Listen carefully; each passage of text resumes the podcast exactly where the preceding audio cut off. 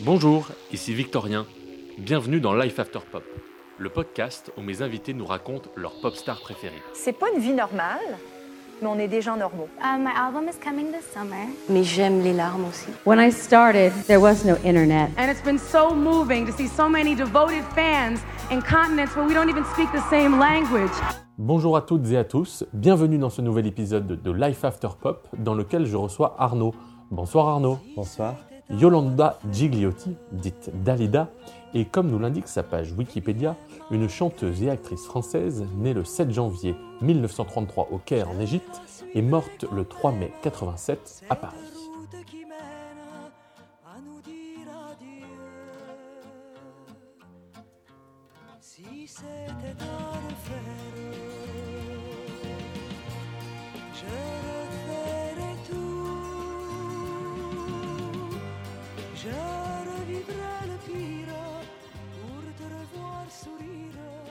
Ton premier souvenir Ouais. de Dalida Mon premier souvenir de Dalida, euh, je- j'étais à Lyon chez mon père. Enfin, il y en a plusieurs entre mes 5 et 6 ans. Et c'était, je pense, ouais, à Lyon, chez mon père, euh, dans la salle de bain. Je prenais mon, mon bain et j'entendais euh, un album qui est la version euh, enregistrée sur scène de l'Olympia 71, avec euh, toutes les chansons à texte. Et euh, voilà, j'ai souvenir d'être dans cette salle de bain et de. Enfin, j'ai- encore souvenir des chansons que j'entendais et qui, qui me marquaient déjà à l'époque. Parce que dans ta famille, on était fan de Dalida. Mon père, euh, mon père aimait, euh, aimait bien Dalida. Il n'est pas fan, mais il aime bien. Et c'est. J'ai pas de souvenir précis du premier moment où je l'ai entendu, mais je crois que c'est lui qui, le, qui a dû mettre un CD dans la voiture et, et qui me l'a fait, qui me l'a fait découvrir. Et le premier son, la première chanson dont tu te souviens? Ah, ça, c'est compliqué. Ah ouais? C'est vraiment cet album. Euh, le, le premier dont je me souviens, c'est vraiment cet album, oui. Euh, les chansons, bah, elle en fait partie. Euh, les chansons de, de l'Olympia 71, donc chanter les voix, non, avec le temps.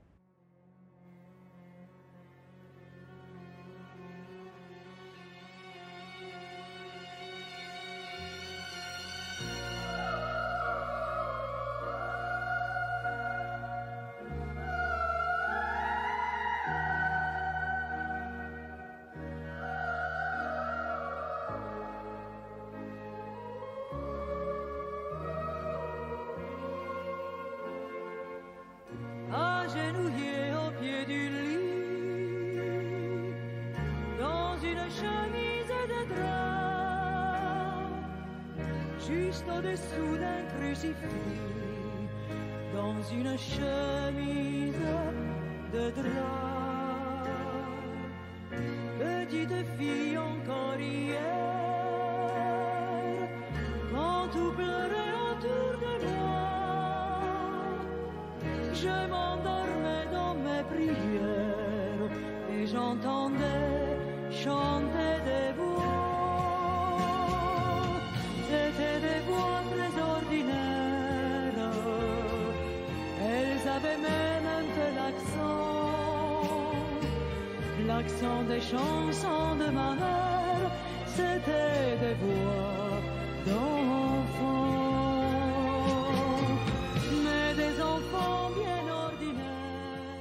C'est une chanson qui est écrite donc pour l'Olympia 71 et euh, qui, fait référence à des souvenirs qu'elle aurait, euh, des souvenirs fictifs qu'elle aurait de, chansons que lui chantait sa mère avec euh, toute une orchestration, de- des- chants d'enfants euh, derrière et voilà, souvenir d'enfance de, chansons. Et euh, à cette époque-là, tu étais très jeune. Est-ce que. Probablement que tu t'en souviens pas, mais c'était quoi la carrière de Dalida à, cette époque-là? Elle était à quel moment de sa carrière? Ah, elle Juste était pour- morte, elle était décédée. euh, Non, non, alors, non, non, à l'époque où elle Ah. sort ce. À l'époque, en, en 1970, euh, elle c'est trois ans après, quatre ans même, après sa première tentative de suicide. Et ça a été un- une période où elle s'est posé énormément de questions, euh, à la fois sur son, sa vie personnelle elle a un peu reconsidéré sa carrière, à la fois euh, parce qu'avant, elle, euh, elle chantait, enfin, elle, c'était, elle- vraiment, elle vivait sa carrière passionnément à, à 200%. Et à ce moment-là, elle s'est rendue compte que euh, la carrière ne devait pas prendre autant de place. Mhm. Elle dit elle-même qu'elle ne, elle ne chante plus passionnément, mais consciemment. Et, et puis elle se pose la question de savoir si elle est vraiment une artiste, euh, au sens presque noble entre guillemets du, du- du terme. Et euh, c'est pour ça qu'elle oriente sa carrière vers des chansons plutôt à texte, donc avec des textes de Léo Ferré, euh, qui d'ailleurs la pousse lui à chanter avec le temps, et, euh, et d'autres d'autres paroliers. Et donc c'est vraiment un moment où elle, elle fait toujours des enregistrements de chansons commerciales, mais disons que euh, c'est Olympia en tout cas, euh, est vraiment l'Olympia de la chanson à texte, et c'est l'Olympia où les gens commencent la à la prendre au sérieux. C'est-à-dire les journalistes et intellectuels euh, français qui avant ne la considéraient pas parce que c'était vraiment une chanteuse populaire et que Mm. souvent un certain dégoût euh, des, des personnes un peu de l'élite culturelle pour euh, les chansons populaires. Et là, pour- à ce moment-là, ils commencent à la prendre au sérieux euh, en tant que, que vraie artiste et une artiste qui, qui peut dire des choses euh, sérieusement. Est-ce que tu te souviens de ce qui t'a marqué, toi, la première fois ou les premières fois où tu l'as écouté? C'est d'abord sa voix. Euh, c'est vrai que, étant donné que j'ai, j'ai- je l'ai connu, enfin, je l'ai connu, j'ai, j'ai premier. euh, enfin, je l'ai, je l'ai, ent- je l'ai entendu d'abord, euh, avant de, de voir son image. C'est vraiment sa voix qui, euh, qui m'a, percuté. Euh, en plus de ça, je, je le sais d'expérience, quand on est enfant, on, on capte énormément de choses, beaucoup plus que quand on est adulte. Euh, enfin, les enfants sont de vraies éponges émotionnelles et Mhm. je pense que j'ai intégré inconsciemment des, ch- des choses qu'elle pouvait faire passer, ne serait-ce que par des intonations de voix ou des mots, des choses qu'on capte pas forcément en tant qu'ad- qu'adulte, mais que, que- qu'en tant qu'enfant, on est plus à même d'intégrer, pas de comprendre, mais d'intégrer. Et je pense que c'est ça aussi qui m'a marqué.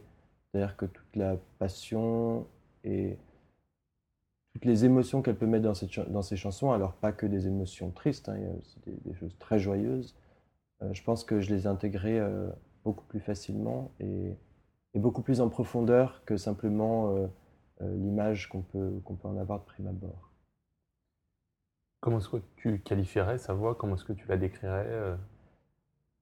Il y a un journaliste au moment de cette Olympia justement qui disait, qui avait dit qu'elle avait la- une voix de rocaille. Et je trouve ça euh, assez juste. Elle a une voix assez grave, Euh, une voix presque minérale, je dirais, Euh, chaleureuse, chaude. Et je trouve que ça va bien, surtout à ce moment-là, parce que c'est- il y a des transformations dans la voix de Dalida. Euh, La voix en 1960 n'est pas la même qu'en 1970 et n'est pas la même qu'en 85. Euh, il y a des légères variations. Et là, c'est vraiment le moment où elle a cette voix. Et, et ça va très bien avec son physique parce que elle a un visage assez anguleux. Certains disent, c'est vrai, d'une certaine manière, un visage assez masculin. Et elle a ce, truc de la femme méditerranéenne, euh, autant arabe que latine, euh, cette, euh, ces femmes presque parfois un peu masculines, mais carrées, avec le visage fort, presque un peu, je sais pas, comme Athéna, la représentation d'Athéna avec son bouclier, quelque chose de, très fort, avec presque une certaine virilité, sans, qui exacerbe la, la féminité. Et, et je trouve que sa voix, euh, à ce moment-là en tout cas, euh, traduit bien, même de, en phase avec même son, son physique. Et est-ce qu'il y a certains titres euh, pour lesquels, enfin, que, que tu adores, justement pour la voix, Ouais. ou qui t'impressionnent, qui t'ont qui t'ont scotché, euh, que sais-je?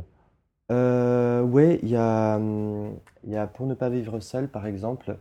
Alors, c'est à la fois la voix et l'intensité qu'elle met dans cette chanson. Euh, Pour ne pas vivre seul, c'est une chanson qui peut paraître euh, triste, encore une fois. C'est surtout une chanson d'espoir parce que euh, la chanson parle, cite des exemples de, personnes ou de cas où les gens sont seuls, mais au final, elle, elle se raccroche à une personne qu'elle aime. Elle dit, moi je vis avec toi, je suis seule avec toi. Et elle se raccroche à ça, c'est le dernier espoir. Donc au final, c'est une chanson d'espoir. Une chanson, on se raccroche au dernier espoir. Et notamment, euh, la fin de la chanson, que, que je vais te faire écouter, euh, je trouve que qu'on ressent vraiment, même dans la respiration, a- on, l'entend tout à la fin, on l'entend respirer tellement elle n'a pas le temps presque. Et ça, on a vraiment cette sensation qu'elle n'a plus le temps et qu'elle se raccroche vraiment à, à ça.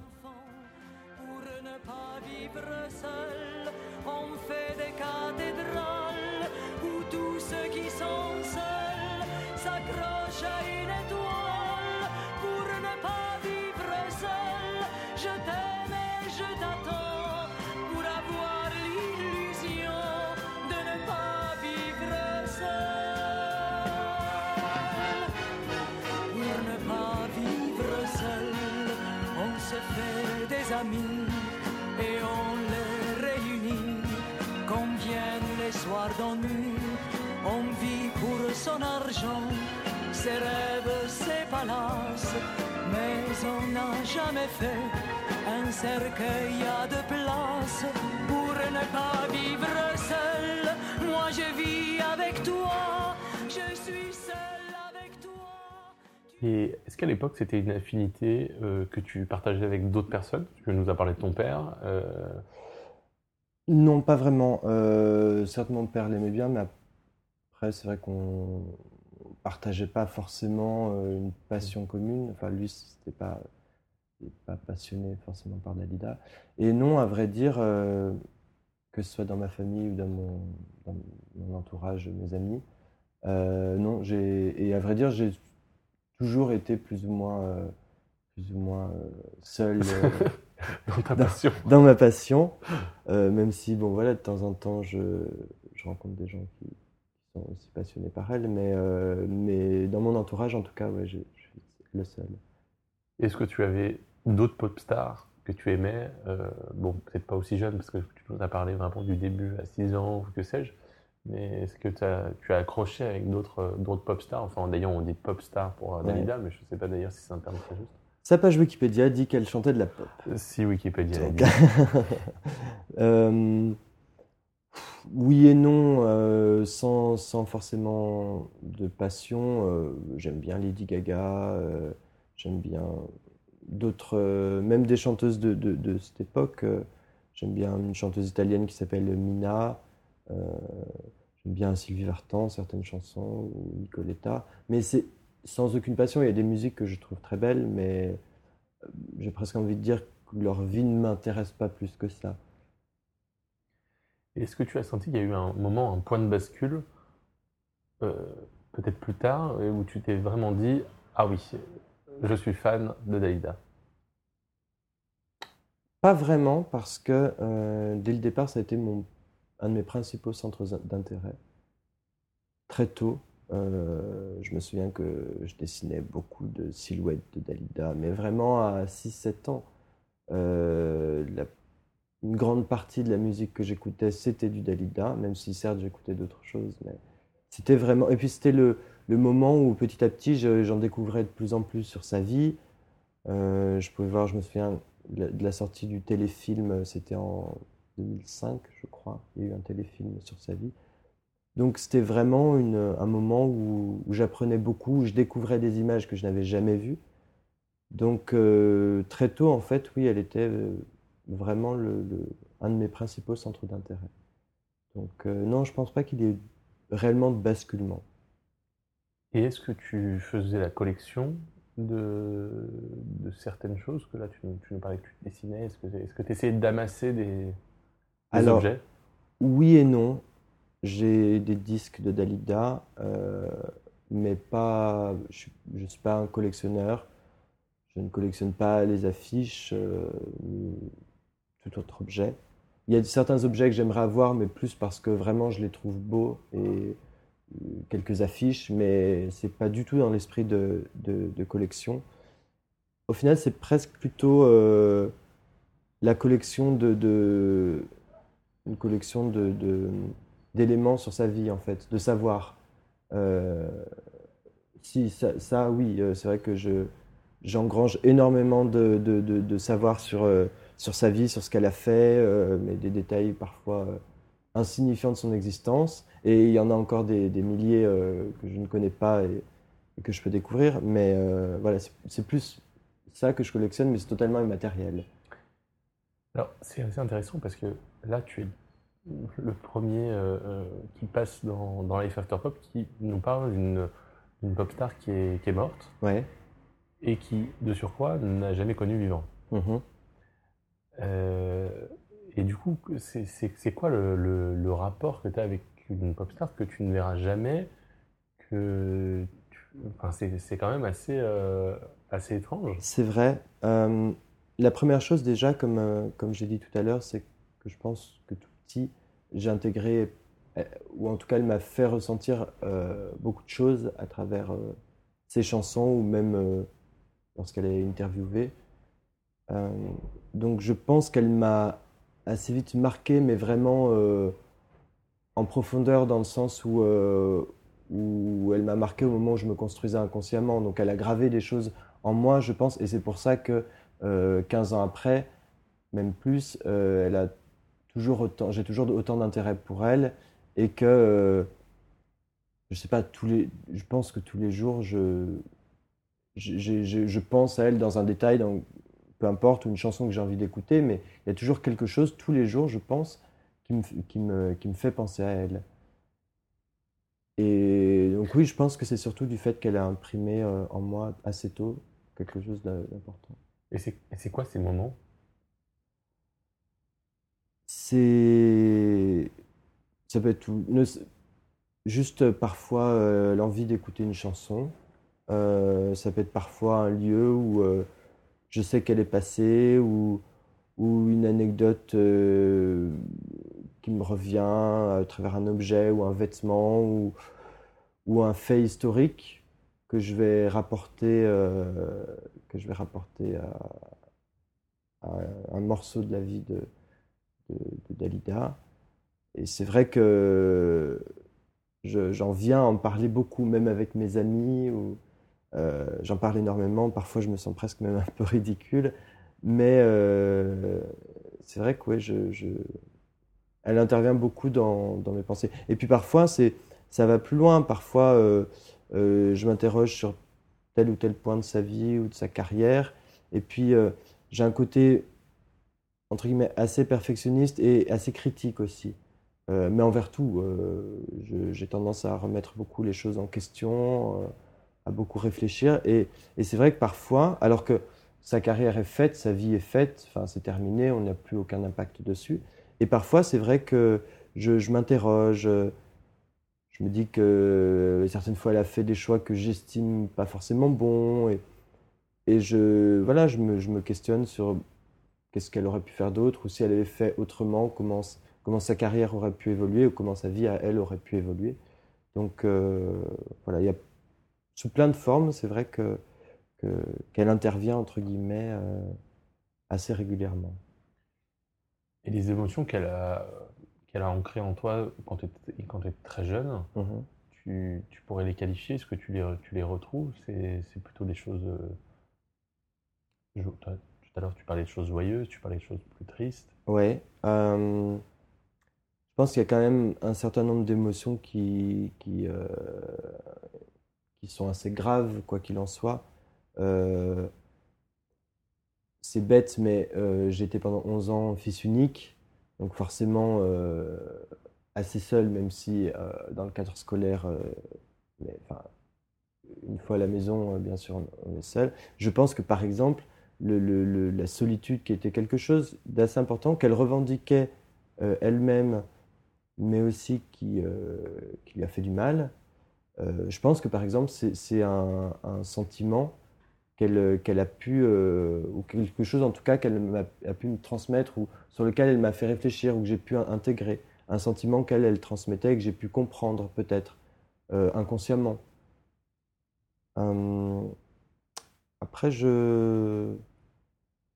Je. Je sais pas trop. Même des émotions. Je sais pas. joyeuses.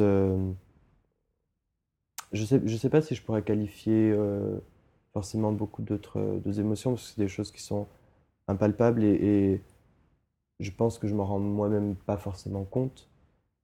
C'est vrai que ce que je dis, c'est aussi beaucoup de la, de la l'auto-analyse, mais, euh, mais non, après, mais simplement, euh, c'est même des, des, émotions, simplement le fait d'entendre une musique joyeuse et entraînante, et- et on peut ressentir euh, l'état, enfin j'ai l'impression parfois de ressentir l'état dans lequel elle, elle pouvait être à, un moment précis.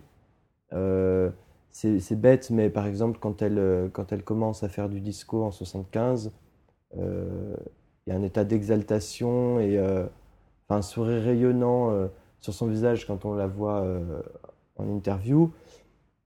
Et, c'est vrai qu'elle a quitté, elle quitte plus ou moins une période où elle chantait des chansons plus graves, entre guillemets. Et, elle a 45 ans et c'est, euh, elle, se remet à danser sur scène, à avoir des, des tenues euh, plus euh, avec des paillettes, des, choses un peu plus. Avant, elle était dans une robe blanche balmain euh, très simple.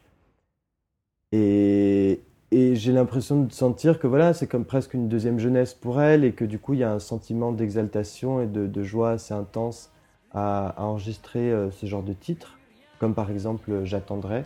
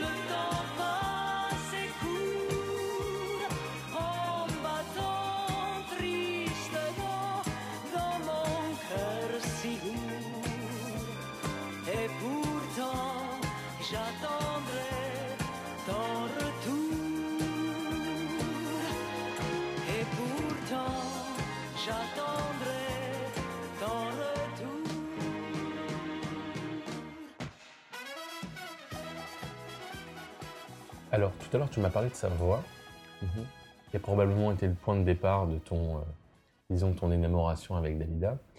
Et est-ce qu'il y a, est-ce qu'il y a d'autres choses qui ont fait peut-être la, la recette de, votre, de la longévité de votre relation euh, Je pense que son image, oui, euh, a, a- a pu faire pas mal de choses. Euh, je pense que l- une des premières images que j'ai eues de Dalida, c'était, pour revenir aux sources, j'avais 6 ans et c'est le, premier objet que j'ai eu euh, de Dalida. C'est un coffret que ma grand-mère paternelle m'avait acheté. Un coffret euh, pour les 15 ans de, sa disparition, euh, de 4 CD. Et il y avait quatre silhouettes dessus de, Dalida. Et je pense que c'est à quatre époques différentes de sa vie. Et je pense que c'est la première image que j'ai eue d'elle, ou une des premières images. Et ça m'a beaucoup fasciné euh, parce qu'il y avait. euh, les images étaient très différentes, ne serait-ce que sa couleur de cheveux, sa posture, euh, ses tenues. Et c'est vrai que c'est une chose assez cara- caractéri- caractéristique pardon, dans la carrière de Dalida. Elle est venue à Paris en pensant qu'elle voulait être actrice, ce qui n'a pas marché. Elle a été actrice plus tard, mais... Et je pense qu'elle a mené sa carrière euh, musicale comme une actrice qui change de rôle parce que elle a eu d'innombrables périodes, parfois complètement contradictoires. Euh, des périodes où elle, chante justement, comme j'ai pu le dire, des chansons à texte, qui se vendent parfois moins. Et, euh, puis, euh, cinq ans, six ans après, des chansons totalement commerciales, dans des robes à paillettes. Enfin, il y a, des choses qui sont très paradoxales, qui se contredisent, voilà. Et c'est ça aussi que j'apprécie chez elle. C'est parce que euh, en cinq ans, elle donne quelque chose de tout à fait différent. Et c'est une carrière qui est assez complexe à décrypter, à suivre, et en même temps très intéressante parce qu'il y a une, effusion de, d'inspiration. C'est une vraie chanteuse de variété, en fait, c'est ça les variétés, c'est être capable de, de, prendre plein de styles différents et, de rassembler ça en un seul et même répertoire. Et ça, je trouve, ça m'a, ça m'a assez fasciné. ouais. Est-ce que cette capacité de mé- métamorphose qu'elle a, est-ce que ça, c'est un truc qui t'a inspiré? Pour toi-même Non, à vrai dire, pas forcément. Pas forcément. Euh, Non, parce que je. Ah, Oui et non. Euh, c'est vrai que parfois c'est euh, ça, ça peut l'être, mais c'est pas une inspiration directe. Je me suis, je me suis pas dit ah c'est un modèle et, euh, Mhm. et je vais changer. Que je me donne la possibilité de changer comme elle se l'est donnée. Euh, non, mais c'est vrai qu'après euh, il y a une recherche quand même pour se trouver, trouver son identité qui est assez longue. Et moi qui m'a amené parfois à, à adopter des, des styles différents, que ce soit vestimentaires, ou- et à changer. Mais bon, ça, c'est, je pense que ça appartient à beaucoup de monde. Et je me suis pas dit, Dalida l'a fait, je vais le faire. Enfin, je l'ai pas pris comme exemple dans, dans ce sens-là, en tout cas. Après, euh, il y a, y a d'autres choses qui, dans sa vie, euh, qui ont pu me servir d'exemple. Par exemple, le, le- sa quête euh, de sens à, à sa vie et ses- sa recherche à travers ses lectures après sa première tentative de suicide. Euh, c'est quelque chose que j'ai trouvé très intéressant. Elle en parlait beaucoup à un moment donné dans ses interviews, où au final, elle essayait, elle s'analysait elle-même. Et puis, bah, elle a suivi une, psychothérapie pendant très longtemps. Et c'est vrai que c'est quelque chose que j'ai tendance à faire. Alors, peut-être pas en me disant, encore une fois, Dalida le fait, je vais le faire aussi. Mais je pense que l'ayant assez tôt entendu et vu faire euh, au travers des interviews, euh, j'ai peut-être eu tendance à, à- à le faire aussi, à essayer de, de, de m'analyser et à chercher à me comprendre en fait. Et peut-être qu'en partie ça vient de, ça vient d'elle, d'une certaine manière. Je reviens sur la question de l'image que tu avais introduite tout à l'heure. Mhm. Tu m'as parlé à plusieurs reprises des tenues d'Alida. Ouais. Tu as, vaguement euh, évoqué la robe Balmain. Alors, c'est vrai que le vestiaire, bon, ça fait l'objet d'une, d'une exposition euh, il y a deux ans à- au Palais Galliera. Je, quand je ne savais pas encore, il y a donc, trois ans qu'il y, allait avoir l'exposition, c'est une fille qui était en, à Dupéré et qui était en stage au Palais Galliera qui, me, qui l'a fait savoir par une pote à moi euh, qu'on a en commun et qui lui a dit on a reçu toutes les robes, euh, il y a encore l'odeur de transpiration d'Alida dans certaines robes. Je mode, oh mon Dieu. Euh, son vestiaire est très intéressant, je trouve aussi, parce que parce qu'il montre justement toutes ces facettes. J'avais mon prof de couture euh, il y a deux ans qui m'a donné une invitation pour la, soirée d'ouverture en me disant mais de toute façon moi je j'aurais pas intérêt d'y aller. Et je me suis dit quand même qu'on aime ou pas Dalida, c'est quand même un vestiaire en plus qui réunit euh, des, des, des, pièces des plus grands designers euh, de l'époque, que ce soit pour les tenues de ville ou les tenues de, scène. C'est c'est un marqueur. Enfin, on voit une évolution à la fois dans la mode et à la fois dans le, dans le vestiaire d'une seule et même personne. Et je trouve que, je trouve que c'est très intéressant. Et c'est vrai que son vestiaire est assez iconique. L'image qu'on a, l'image qu'on a aujourd'hui, que la plupart des gens ont Dalida, c'est, surtout. euh, en fait, le, le souvenir plutôt que les gens ont, c'est surtout son image. Euh, presque plus parce qu'au final, les gens connaissent. On connaît encore quand même pas mal de chansons d'elle, enfin un certain nombre. euh, mais c'est surtout euh, son image, ses, ses cheveux, des robes à paillettes. Euh, et donc cette image euh, disco et post-disco qu'on retient. Donc parfois une star, une diva un peu presque parfois ridicule, un peu trop fardée, dans des tenues improbables. C'est cette image qui a marqué, et je pense qui a marqué aussi la génération de, nos parents qui, dans les fins des années 70 et dans les années 80, euh, voyaient cette image-là de Dalida, pas forcément connu celle d'avant. Et c'est pour ça que voilà, je pense qu'on a ce souvenir-là surtout. Mais son vestiaire m'intéresse beaucoup, et puis parce que parce que elle y apportait un, grand intérêt. Euh, il était toujours en relation avec, en relation intime avec ce qu'elle voulait apporter dans sa carrière. Euh, je parlais de la robe blanche Balmain. Euh, c'est une, une période euh, de sa carrière où on est dans le presque une sorte de dépouillement, où elle fait pas forcément de grands gestes, mais euh, avec le temps, par exemple, tout est en expression de visage. Il y a une économie de moyens euh, qui est assez fascinante. Et, c'est un moment où elle est dans le dépouillement le plus total, une robe blanche, les cheveux euh, assez raides, très peu de maquillage, qu'elle elle apparaît vraiment comme une Madone très, pure. Et, puis après, quand c'est la période disco, et justement où elle, elle commence à redanser, c'est le moment où elle va se permettre plus d'excentricité. Déjà, elle va se permettre de remontrer ses, chevilles parce que, euh, euh, justement, au moment de sa première tentative de suicide, elle a eu des, nécroses au niveau des talons. Elle a dû se faire reconstruire, euh, elle a eu des grèves de peau.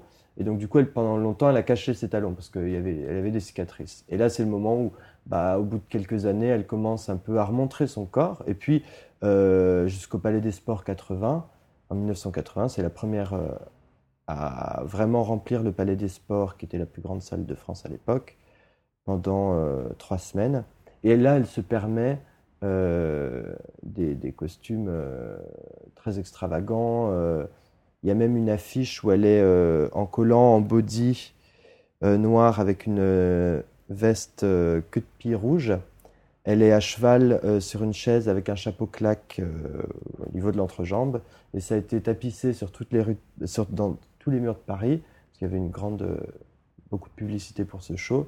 Et ça avait euh, pas mal fait parler. Il y a même Charlie Hebdo qui avait fait à l'époque euh, une une en remplaçant le, chapeau claque par un, par un pénis. Donc ça faisait, ça faisait beaucoup parler. Et son vestiaire faisait beaucoup parler. C'est ce qui marquait les gens quand elle passait à la télévision. Ils se demandaient qu'est-ce que va porter Dalida? Donc voilà, son, vestiaire. Et puis une dernière chose, elle a pendant longtemps porté du balmain. Elle a aussi beaucoup aimé Azzaro. Et euh, Loris Azzaro a dit une fois dans une interview que grâce à elle, il avait le plus beau, compliment de sa carrière. Parce que euh, Yves Saint-Laurent, il avait croisé Yves Saint-Laurent qui lui avait dit J'ai vu euh, à la télévision un reportage sur Dalida hier, vous faites les plus belles robes du soir de Paris. Alors, la différence entre toi, Arnaud, qui est fan de Dalida, et les autres qu'on a reçus précédemment dans les autres épisodes, c'est que ils avaient tous leur petit moment. C'est-à-dire qu'ils allaient au concert, ils attendaient la sortie d'un album, ils regardaient la dernière vidéo euh, de je ne sais quel euh, award ou que sais-je, ou, voilà. Et toi, euh, bah, du coup, tu n'as pas ce, trépignement de, l'actualité, donc c'est quoi les moments où en tout cas tu la, tu la convoques? Je vais revenir sur ce que tu as dit dans la question. Si, il y a quand même des moments où il y a des moments de découverte, quoi qu'il en soit, parce que quand bien même euh, c'est pas une découverte qui est actuelle, euh, je a une vie qui est super riche. Elle, a quand même vécu 54 ans. Euh, il, y a énorme, il se passe énormément de choses en 54 ans, mais euh, des choses les plus importantes au, au- la- au détail le plus insignifiant. Et tout a une importance. Enfin, pour moi en tout cas. C'est-à-dire que même, euh, je sais pas, euh, même savoir euh, la, marque des cigarettes qu'elle euh, fumait, euh, c'est un détail. Même pour moi, c'est un détail. Mais si je peux le savoir, c'est très bien. Et il y a toujours, toujours cette phase de découverte. Au final, j'en apprends de plus en plus. J'ai- toujours un détail en plus, quelque chose en plus à découvrir. Donc, si au final, et puis il y a une chose aussi, c'est qu'aujourd'hui, quasiment, on, peut tout voir, enfin tout, tout ce qui est tourné, toutes les interviews, tous les passages chantés, on les retrouve sur Internet, très facilement, sur YouTube, d'une personne euh, act- actuellement, qui vit actuellement. On retrouve très facilement même des, vidéos de fans euh, tournées sur un, iPhone. On a beaucoup de choses. Ce qu'il y a, c'est que euh, on a l'impression qu'il y a beaucoup de vidéos de Dalida ou n'importe quelle star, célébrité qui est décédée. Le problème, c'est qu'il y a beaucoup de choses qui sont soumises euh, au droit. Enfin, l'INA n'ouvre pas toutes ses archives et les chaînes de télévision n'ouvrent pas toutes, toutes leurs archives. Euh, il y a beaucoup de, de- vidéos qui ne sont pas disponibles, de photos aussi. Donc, au final, il y a toujours une recherche là-dedans aussi, de, de- voir euh, telle émission de télé ou tel, tel documentaire. Il n'y a pas longtemps, j'ai vu pour la première fois un, un documentaire qui a été tourné en 73, euh, magnifique, tout en noir et blanc, euh, très très beau, et dont j'avais juste quelques extraits disponibles sur YouTube. Et puis pour la première fois sur un, site russe qui ressemble à un YouTube euh, russe. J'ai réussi à, à- à retrouver le, reportage dans son intégralité et c'était c'était une joie immense parce que j'en attendais beaucoup, j'espérais, je savais en même temps que je ne le trouvais pas et donc voilà, il y a- il y, a quand même cette, cette exaltation, enfin ce, ce, ce- ce plaisir très enfantin à, à- à trouver l'objet euh, qu'on a tant désiré. C'est à quel moment que, que tu l'écoutes plus volontiers? Euh, Il n'y a pas de moment précis. Sincèrement, même en cours, des fois, euh, mes camarades peuvent vous le dire, peuvent te le dire, pardon. Je, j'ai besoin de faire une pause d'Alida. J'écoute, euh, une ou deux chansons et je me remets au travail. Non, il n'y a, vraiment pas de moment en particulier. C'est pour ça que je dis que vraiment, elle intervient, elle peut intervenir à n'importe quel moment. Euh, parce que euh, un rien va me faire penser à telle ou telle chose et, ou à telle ou telle chanson et, je vais avoir envie de l'écouter, je vais l'écouter. Il n'y a pas de hiérarchie ou de, de moment privilégié consacré à, consacré à Dalida. Et depuis, euh, depuis que tu l'as rencontré, comment est-ce que votre relation elle a évolué? Est-ce qu'il y a des moments où tu l'as quitté ou pas? Est-ce que c'est est-ce de, est-ce que de plus en plus fort? Est-ce que comment est-ce que tu qualifierais dans la dans la longévité cette, relation? Alors, il y a eu des moments où je me suis dit, mais c'était plus à l'adolescence, où je me suis dit, euh, non, mais c'est bête, c'est ringard. Enfin, j'essayais de me le dire, de m'en convaincre, parce qu'effectivement, j'étais confronté, enfin, le moment où on rentre au collège, on est confronté beaucoup plus à une sociabilité beaucoup plus consciente. Différents groupes, on essaye de, se rattacher à. Enfin, on se sociabilise, quoi. Et, et c'est vrai que forcément, vu que j'étais un peu seul euh, avec Dalida et que quoi qu'il en soit, j'en parlais euh, à tout le monde parce que pour moi, c'est. Mais en même temps, je le revendique aujourd'hui. hein. Enfin, il n'y a rien de mal à, aimer Dalida ou n'importe quelle autre euh, euh, célébrité. Euh, mais c'est vrai qu'à un moment, je, je me suis dit, j'essa- j'essayais de me convaincre que qu'il fallait que je, passe à autre chose et que je m'intéresse à d'autres choses. Et puis c'est assez vite passé parce que quoi qu'il en soit, j'écoutais toujours parce que j'aimais toujours ces, ces chansons. Et donc au final, non, il n'y a pas vraiment dans les faits eu de moment où concrètement euh, de l'écouter. C'est même quand je quand j'ai voulu me convaincre d'arrêter, ça n'a au final pas vraiment marché et, j'ai continué. Et je pense que la relation que je peux avoir avec euh, elle, ou plutôt euh, son image, entre guillemets, elle a pas. Enfin, elle est différente, mais l'intensité, je pense, est la même. Euh, parce que il y a eu les premières années où c'était vraiment la découverte et, et puis la passion enfantine euh, où on imagine des choses et en fait c'est pas vraiment la réalité, mais on extrapole, on fantasme. Et puis aujourd'hui où aujourd'hui c'est, enfin, je connais beaucoup mieux les choses, euh, mais du coup j'analyse plus en profondeur euh, sa carrière, ses choix, euh, ce qu'elle-même pouvait penser. euh. Voilà, donc la relation est différente, mais je pense tout aussi intense. Mais bien sûr, c'est une relation, c'est une relation unilatérale, parce que même si elle, bon, dans une relation de, de, fan à idole, il y a toujours une bilatéralité, parce que la star donne quand même de quoi euh, un peu des miettes euh, au, au ca- au canard. Mais là, ce que, ce que peut- pouvait apporter Dalida à son public, qui était très fort et elle, elle le revendiquait, euh, mais pas destiné en tant que tel, parce que je, enfin, c'est pas la même époque, donc. Il y a cinq ans, j'ai passé un moment difficile de ma vie et par la suite, je me suis posé un tas de questions.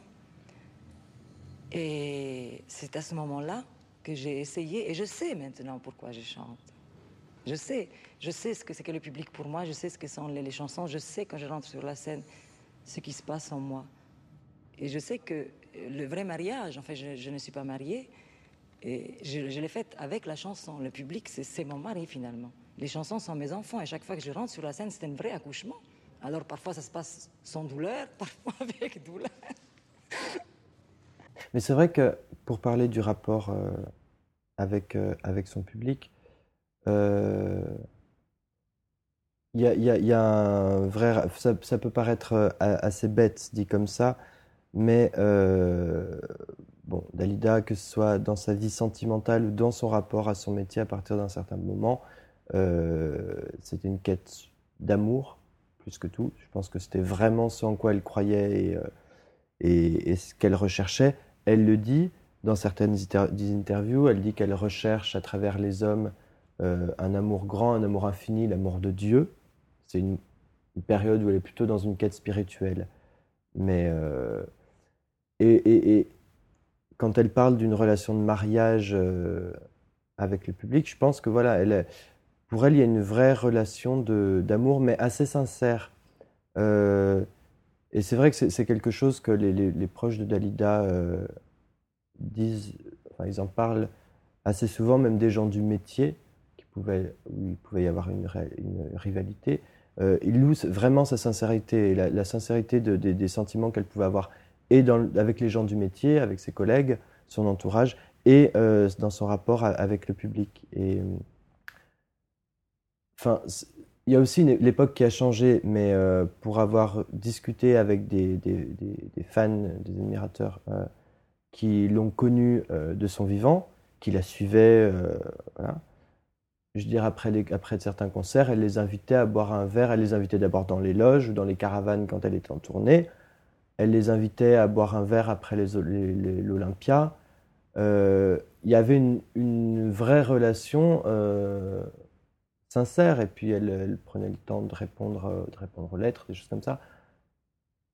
Je veux dire, il y a, eu des fans euh, qui couchaient devant son portail, euh, mais dont des, jeunes qu'au final elle, elle, elle poussait à arrêter parce que parce que il y avait une fille qui qui, qui pa- passait pas son bac, qui avait raté plusieurs fois son bac et elle lui avait dit au bout d'un moment, je sais que tu es fan de moi, je sais que tu m'aimes, mais vis ta vie.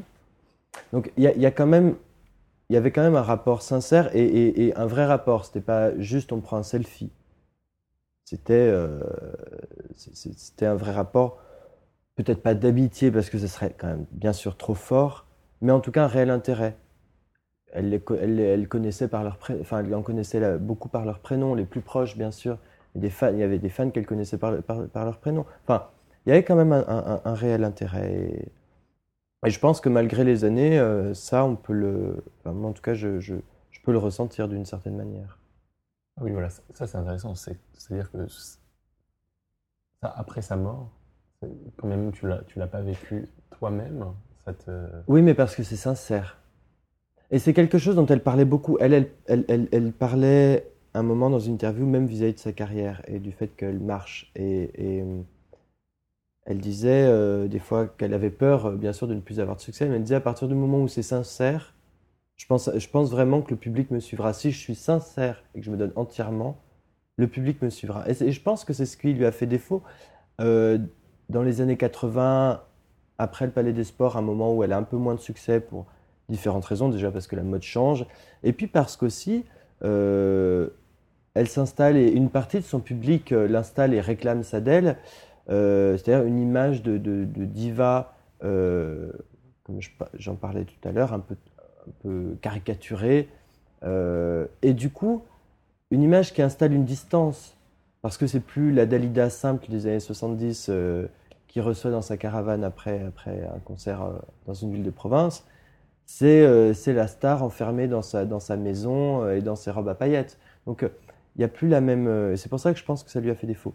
Mais quoi qu'il en soit, euh, elle a été, sinon, d'une telle sincérité, je pense, je présume, euh, à la fois dans, sa façon de, gérer sa carrière et son rapport au public, que je pense que ça, on le ressent.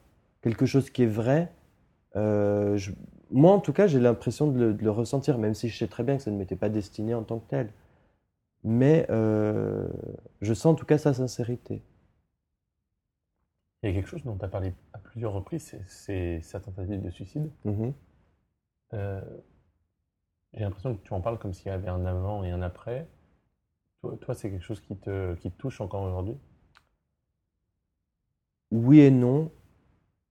Alors, je pense que ça m'a marqué, euh, bon, parce que c'est quand même quelque chose que très tôt j'ai appris, euh, forcément, euh, assez- enfant, quand j'ai, appris les grosses lignes de sa vie, très tôt, j'ai appris bah, qu'elle s'était suicidée.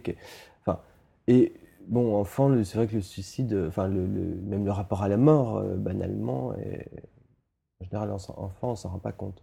Euh, Il y a plusieurs choses. Euh,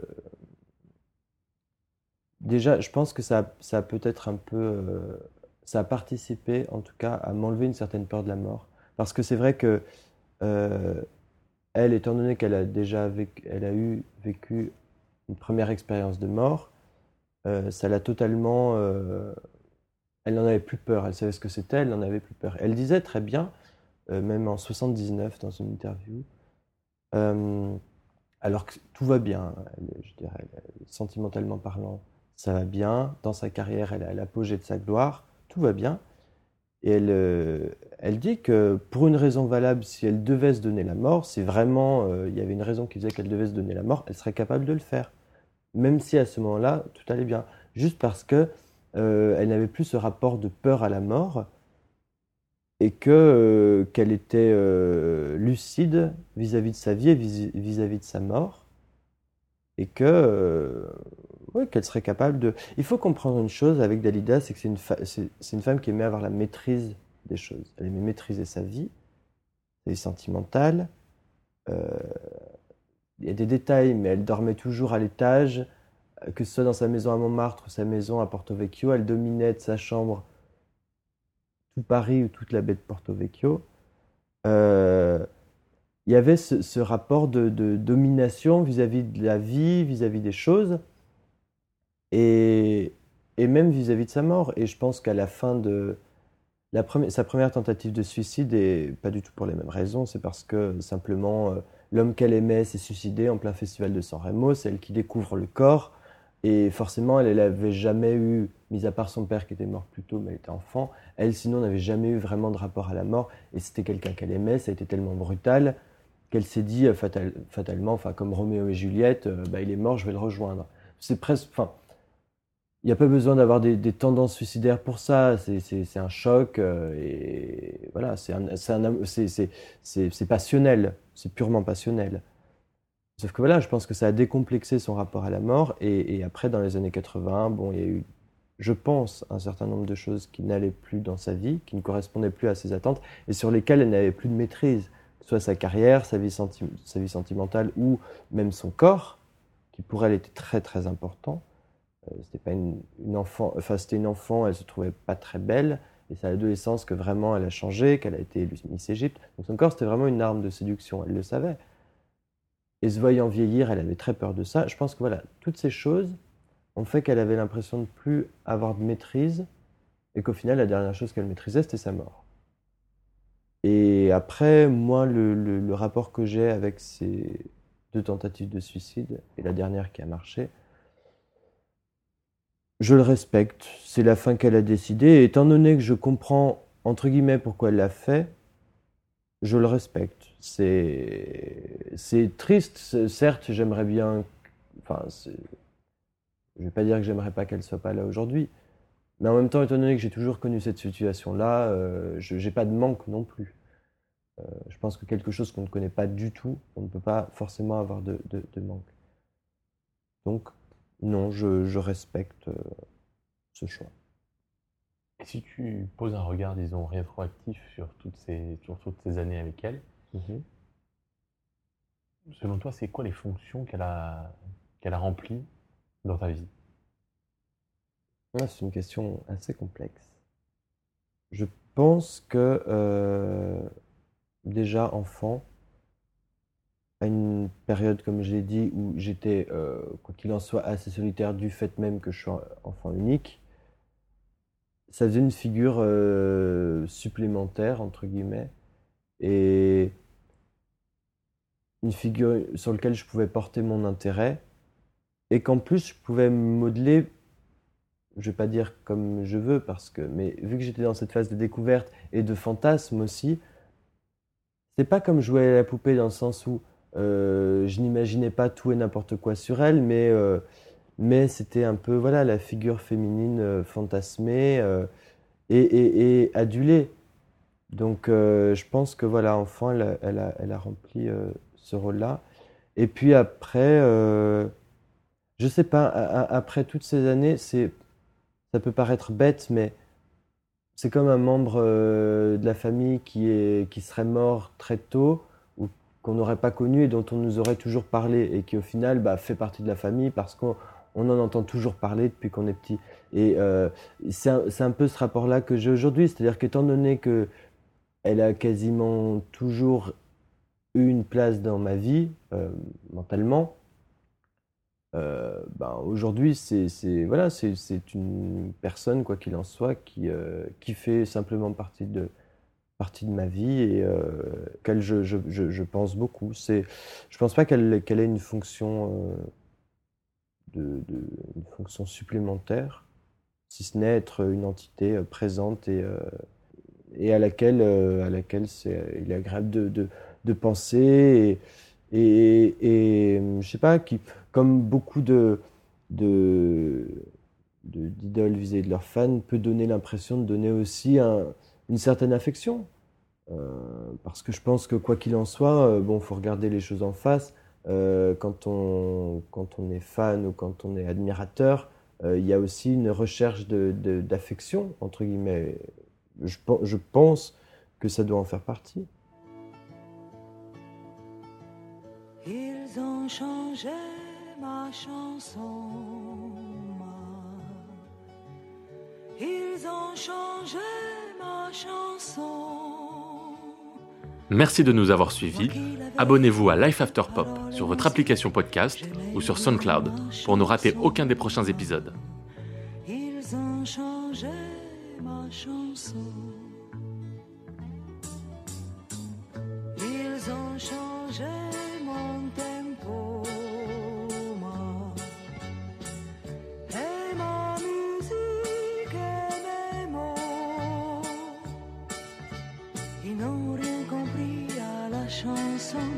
J'avais écrit ma vie au mort.